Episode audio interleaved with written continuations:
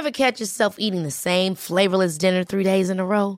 Dreaming of something better? Well, HelloFresh is your guilt-free dream come true, baby. It's me, Kiki Palmer. Let's wake up those taste buds with hot, juicy pecan-crusted chicken or garlic butter shrimp scampi. Mm. Hello Fresh. Stop dreaming of all the delicious possibilities and dig in at HelloFresh.com. Let's get this dinner party started.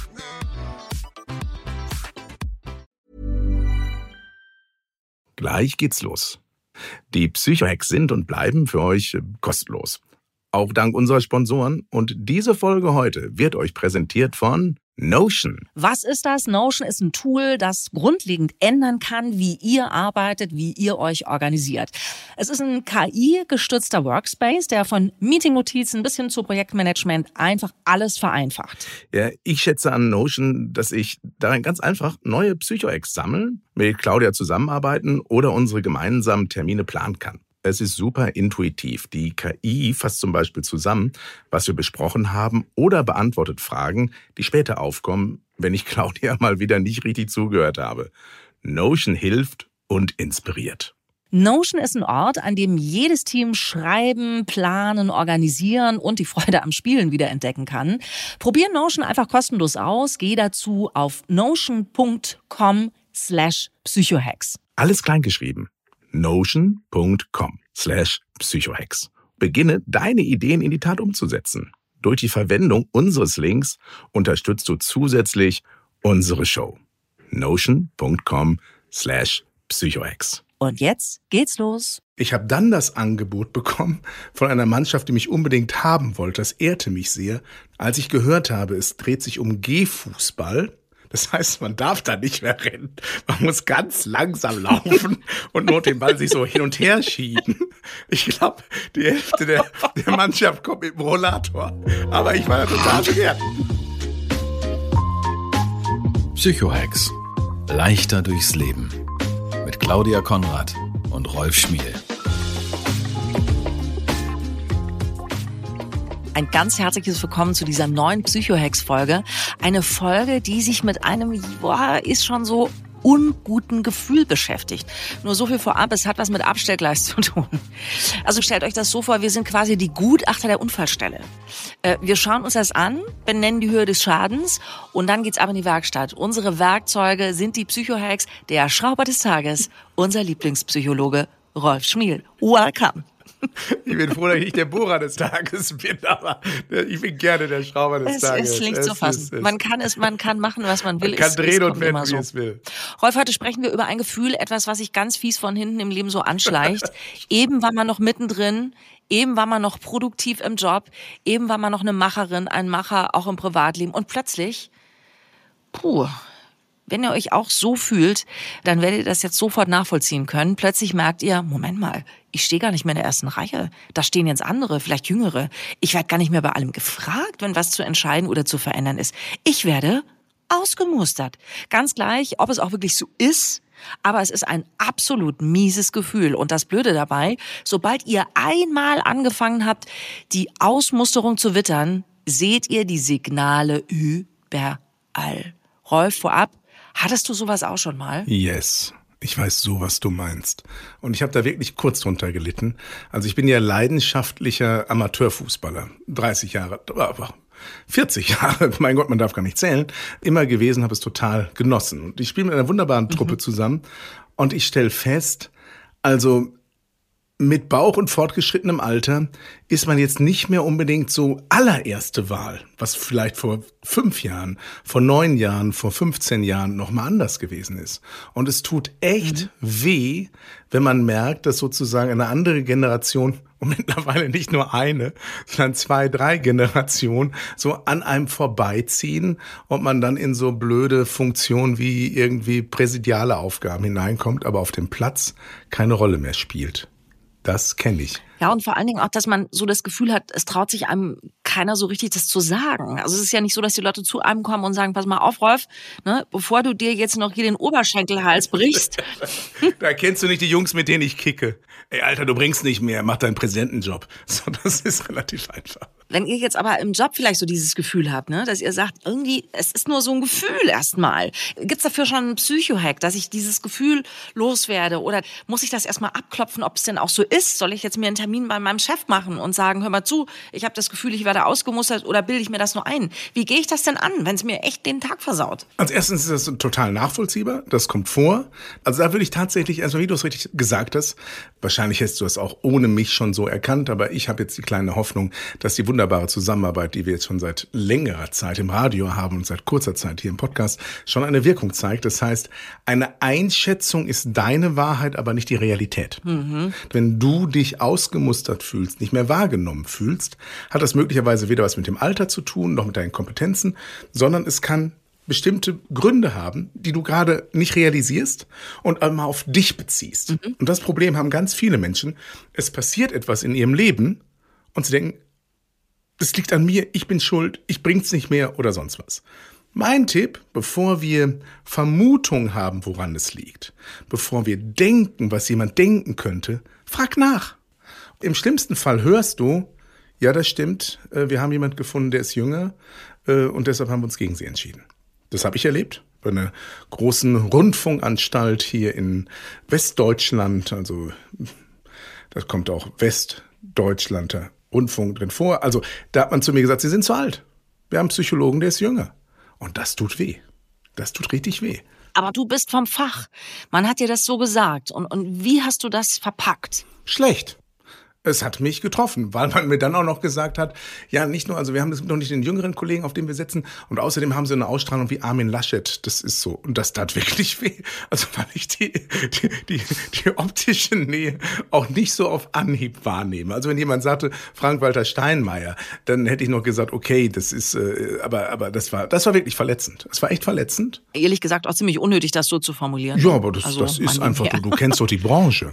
Darauf wollte ich jetzt genau noch zu sprechen kommen, auf dieses, äh, wir sind natürlich jetzt auch in einer Branche der Eitelkeiten, wo Worte wie Waffen eingesetzt werden. Sowohl von den Akteuren als auch von denen im Hintergrund. Ja.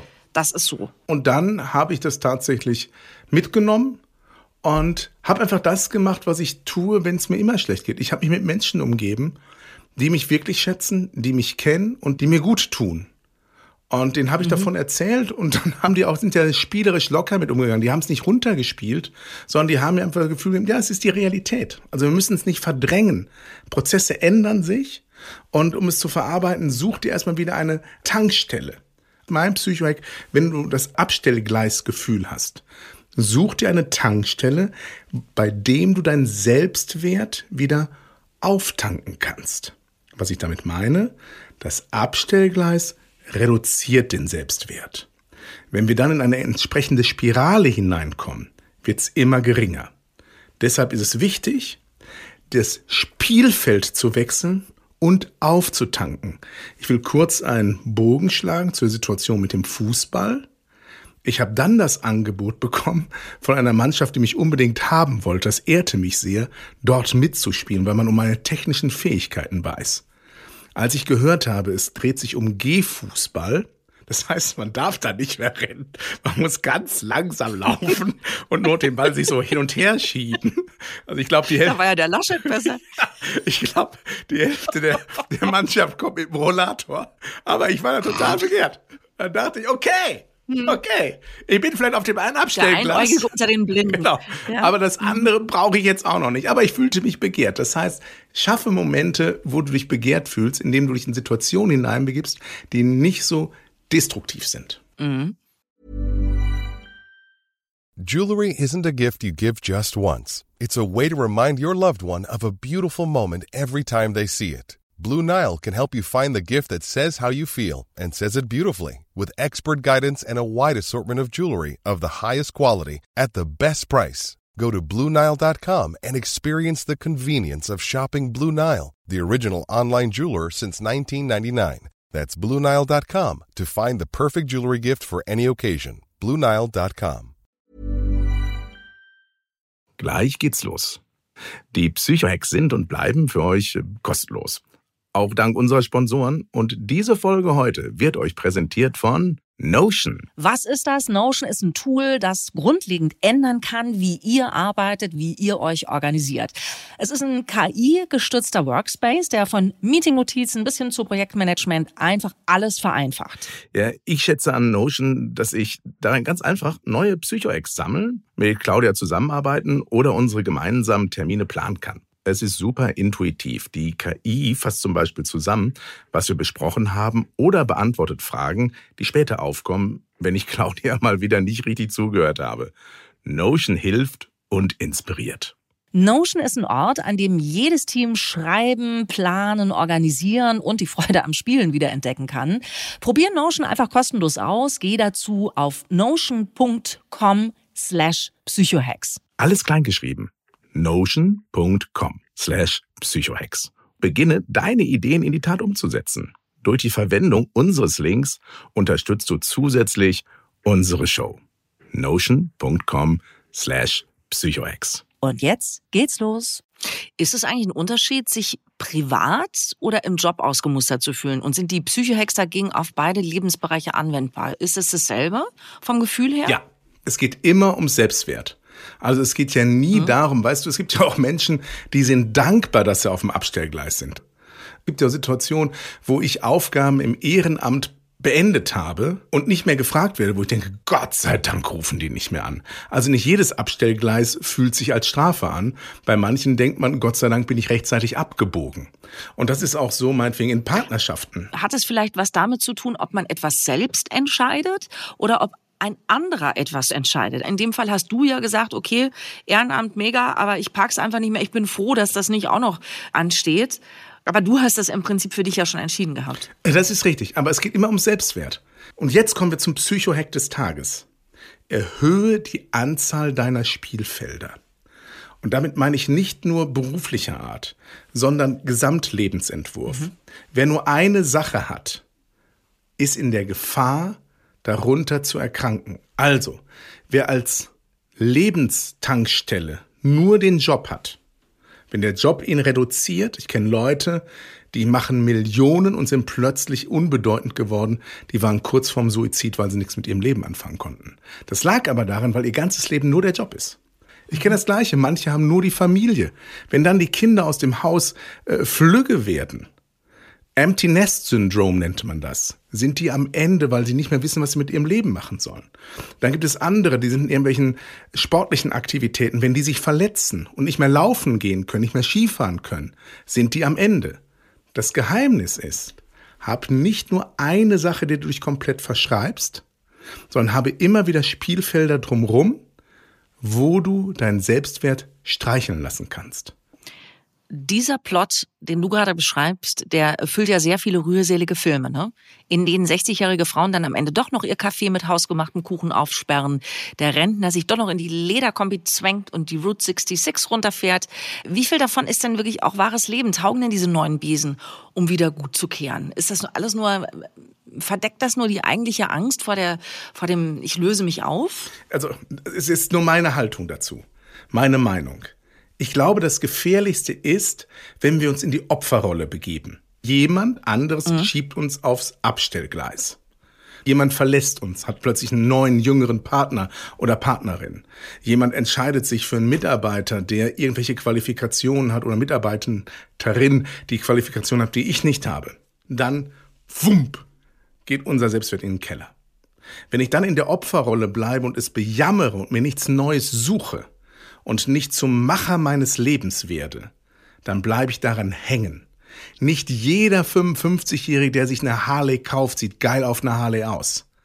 Aber er kommt aus dieser Opferrolle raus. Und nicht jeder, der meint, ein Yoga-Studio aufzumachen, ist vielleicht die größte Yogalehrerin aller Zeiten oder was auch immer. Aber sie sind in der Handlung und das ist tausendfach besser verhaltenstherapeutisch, als sich selbst mhm. zu bejammern. Weil, und das ist das, was ich erlebt habe, Du hängst fest und entscheidest dich, ich guck mal, was woanders los ist, machst Türen auf und entdeckst, das ist nicht meins, aber durch eine Begegnung in einem neuen Feld entdeckst du etwas, was du vorher gar nicht für dich für möglich gehalten hast. Deshalb bin ich so pro Handlung, Nicht zu viel quatschen, nicht zu viel jammern, nicht zu viel darüber nachdenken.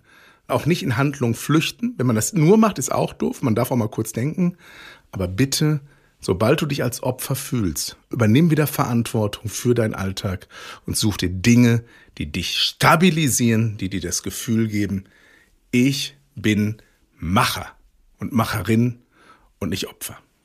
Das ist doch eine schöne Aufgabe für euch jetzt, die ihr gerade dazuhört und die ganze Zeit wild genickt habt und gesagt habt, ja genau, so geht mir das auch. Und, und immer sind die anderen jetzt auf einmal vor mir und ich habe ja gar nicht und, ich, und mich fragt ja keiner mehr und bla bla. Ihr überlegt euch jetzt mal ganz konkret, was macht euch eigentlich sonst noch Spaß im Leben? Ne? Und vielleicht geht ihr doch mal auf die Suche nach einem Schrebergarten. Vielleicht habt ihr keinen Garten gerade da, wo ihr seid, wolltet das aber schon immer mal machen. Oder so irgendwas in der Art. Vielleicht gibt es wirklich irgendetwas, was äh, noch auf eurer Agenda ist. Es wäre der Moment jetzt dafür.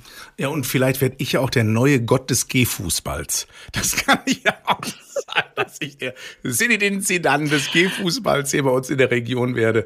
Ob mir das jetzt wirklich auf Anhieb so reizt, weiß ich nicht. Aber es wäre eine Option, sich geil zu fühlen. Es wäre auf jeden Fall mal eine Option, einmal den G-Punkt zu finden. Vielen Dank für euer Ohr. Du erreichst mein Niveau.